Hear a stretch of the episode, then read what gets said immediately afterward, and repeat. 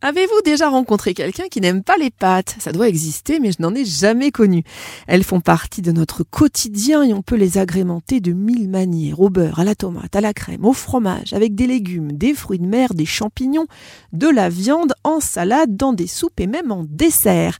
Clémence Fouillade, diététicienne nutritionniste. Quels sont les bienfaits reconnus euh, des pâtes sur notre organisme? Bah, Les bienfaits sont surtout liés à la composition des pâtes, Céline. C'est c'est-à-dire que selon la farine utilisée pour les fabriquer, il y aura plus ou moins d'apports nutritionnels ou micronutritionnels.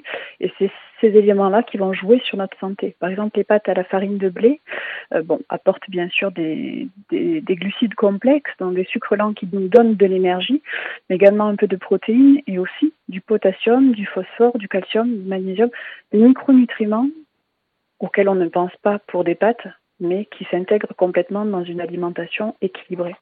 Clémence, euh, manger des pâtes avant un effort physique, euh, on entend souvent parler de ça notamment pour les sportifs. Est-ce que c'est une bonne idée ou alors est-ce que ça peut au contraire euh, alourdir la digestion?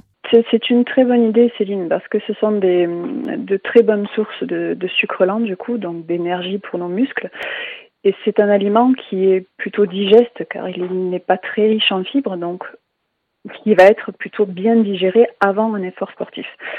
Après, c'est vrai qu'il faut quand même prendre en compte un temps de digestion bon, qui, est, qui est certain pour ne pas alourdir l'estomac et interrompre la digestion au cours de l'effort. Donc selon l'intensité de l'épreuve sportive, il faut anticiper un petit peu euh, l'heure de prise du repas.